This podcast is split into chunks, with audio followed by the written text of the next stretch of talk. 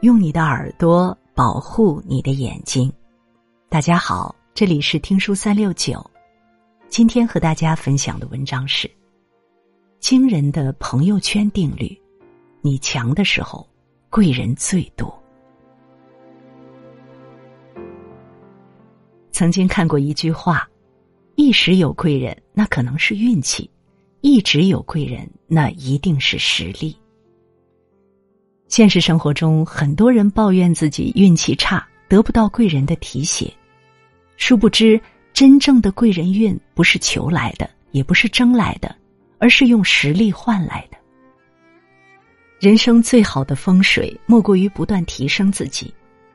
当你崭露头角的时候，曾经求而不得的机遇和人脉便会主动来敲门。当你成为真正的强者。愿意成就你的人便会越来越多。有潜力方能遇到伯乐。网易号三哥职场故事分享过一个故事：一家能源公司招了一批高职毕业生，主要从事井下作业。入职后，这批新员工统一到总公司参加岗前培训。公司老总很看重人才，每次培训都会客串讲师。他发现，虽然培训内容与新员工即将从事的井下作业没什么关系，但一位叫杨广的小伙子一直在认真做笔记。培训结束后，杨广的考核成绩非常优秀，再次引起老总的注意。当时总公司正面临一次关键的上级检查，安全管理部人手不够，老总就把杨广调了过去。一周后，总公司召开安全会议。杨广负责会场的服务工作。会议开到一半儿老总拿出一大摞资料和一张名单，随手递给杨广，让他把资料给到相应的参会人员。刚交代完，老总突然想起来，杨广从参加培训到借调安全管理部，总共才待了两周，高层领导不一定认得全。但没想到，杨广拿到名单以后，一点都不惊慌。不仅把资料一一发到与会人员手上，还能准确的称呼领导的职务。老总对杨广刮目相看，能够在短时间内记住与他工作有过交集或是曾经有过一面之交的人，完全具备领导者的潜质。没多久，杨广就正式调入了总公司，工资翻倍，还被老总列为重点培养对象。在我们身边有很多人感叹自己怀才不遇，其实人生不缺伯乐，关键在于你有没有让伯乐欣赏的潜质。曾经看过一句话：那些愿意拉你一把的人，正是因为看见了你的高举的手。当一个人不断蓄力、奋起向上的时候，关注和提携他的人便会越来越多。而越是有天赋、肯努力、思进取的人，越明白，得伯乐垂青不是因为命好，而是自己值得。与其心存侥幸、寄望于人，不如向内探索、低头赶路。终有一天会发现，在人生的重要拐点，总能得到贵人相助。有实力才能吸引人脉。查理芒格说。想要得到某样东西，最好的方法就是让自己配得上它。一个人能跨越阶层、跻身黄金人脉圈，靠的不是偶然机遇，而是必然实力。沈从文刚开始写作的那一年，投稿几乎都石沉大海，偶尔才有小豆腐块见报。没有其他收入来源，沈从文落魄到没钱吃饭、没钱买冬衣。只好给北京的文人们写信求助，但除了郁达夫，再无人回应他。后来的几年，沈从文不断打磨文笔，作品越来越出色，投到《晨报》的文章得到了主编徐志摩的赏识。徐志摩不仅刊发了沈从文的多篇文章，还把他举荐到中国公学讲课，让沈从文有了一份稳定的收入。时任中国公学校长的是胡适，十分认可沈从文的文采，破格录用了他。在胡适的指点下，沈从文教授的两门课程很受学生欢迎，尤其是他独到的文学见解和深厚的文化底蕴，让他在授课过程中如鱼得水。一年后，沈从文被著名教育家杨振声看中，聘为国立青岛大学讲师，真正结束了困窘的生活。请停止无效社交书中有这样一句话：“能力是一，人脉是后面的零。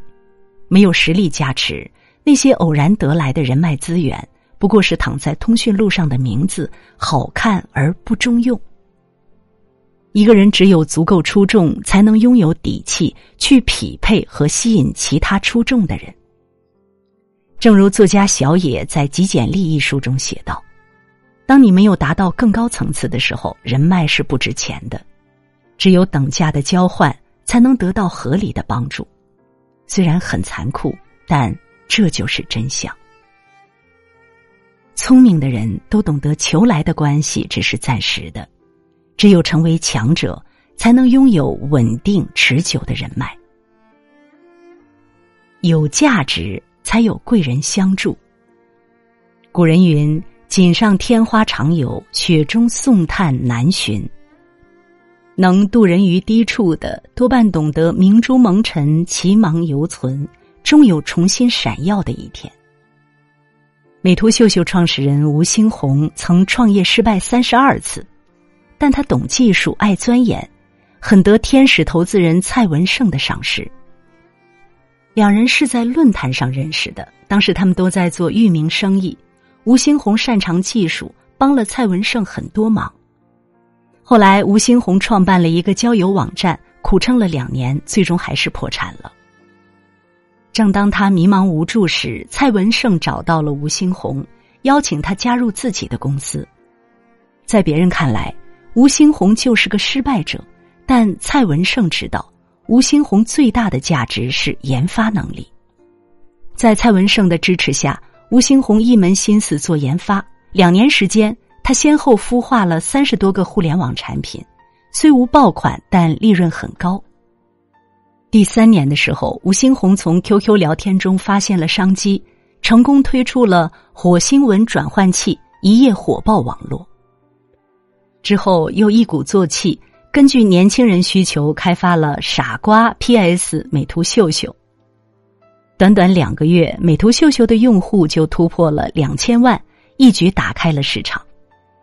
蔡文胜大喜过望，他立刻把美图项目从公司独立出来，并出资支持吴兴红创办了美图公司。二零一六年底，美图在香港成功上市。蔡文胜自豪地说：“除了腾讯，美图就是港交所最大的互联网公司。”人生路上。比浮世虚名更重要的是内里的充实，比推杯换盏更有用的是走南闯北的资本。所谓雨中送伞，雪中送炭，从来都不是无缘无故的。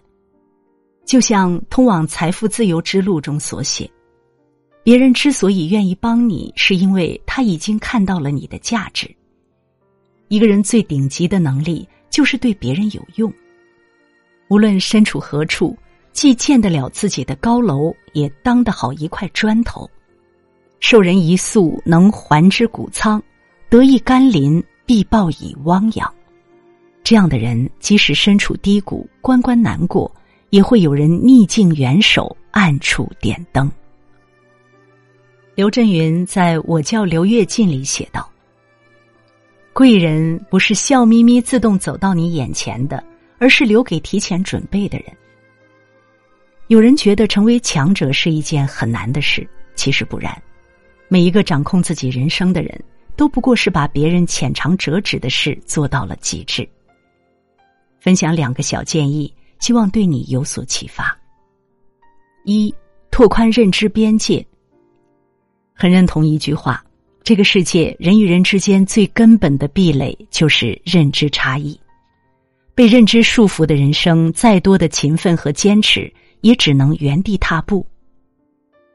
懂得向上社交，向高人请教，与智者同行，眼界将随之而宽。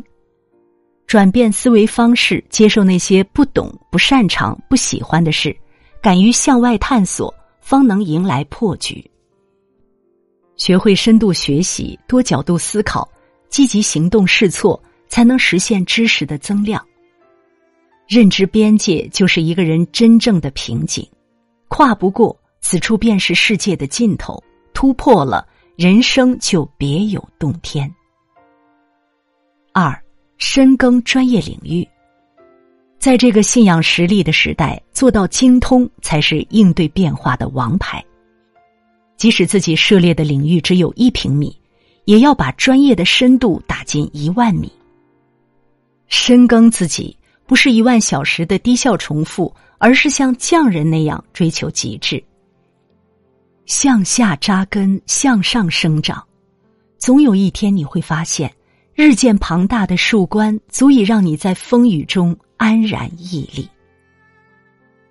李延年曾经说过：“一个人如果要成功，需要三分的天赋，六分的努力，一分的贵人扶持。”当你拒绝平庸，把路走宽，成为冉冉上升的潜力股，你会发现身边处处有伯乐。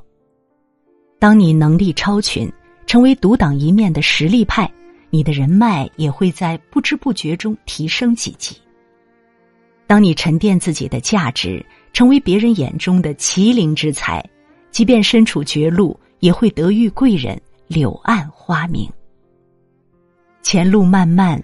愿你走稳脚下的每一步，在沉寂中不动声色的蜕变，在风雨后有声有色的绽放。点个再看，当你足够强大时，贵人就会和你不期而遇。如果你喜欢听书，喜欢听书三六九，欢迎关注并转发，让我们相约听书三六九，用听书点亮。你的人生。